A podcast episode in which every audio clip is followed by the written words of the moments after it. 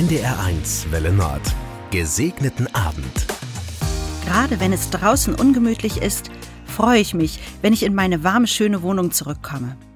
Für mich ist sie ein Ort, an dem ich mich sicher und wohl fühle.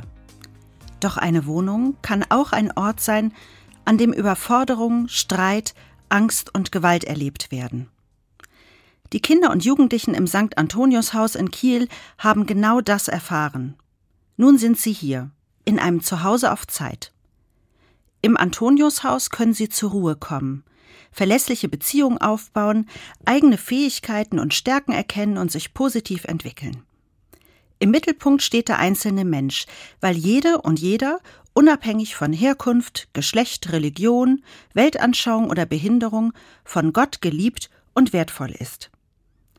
Der Sozialdienst katholischer Frauen betreibt das Haus nun schon seit mehr als 50 Jahren. Nun stehen Renovierungs- und Umbaumaßnahmen an.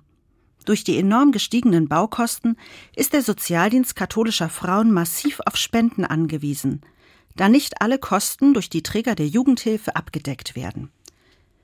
Ich persönlich hoffe, dass genügend für den Umbau zusammenkommt, denn Kindern und Jugendlichen ein verlässliches Zuhause auf Zeit zu bieten, damit sie gestärkt ihr Leben bestehen können, das ist etwas sehr Wertvolles. Die Gründerin des Sozialdienstes katholischer Frauen, Agnes Neuhaus, hat einmal gesagt, jede liebevolle Tat wirkt irgendwie weiter, ob wir es beobachten oder nicht. Ich denke, sie hat recht. Einen gesegneten Abend wünscht Ihnen Ihre Anne Köp vom Erzbistum Hamburg.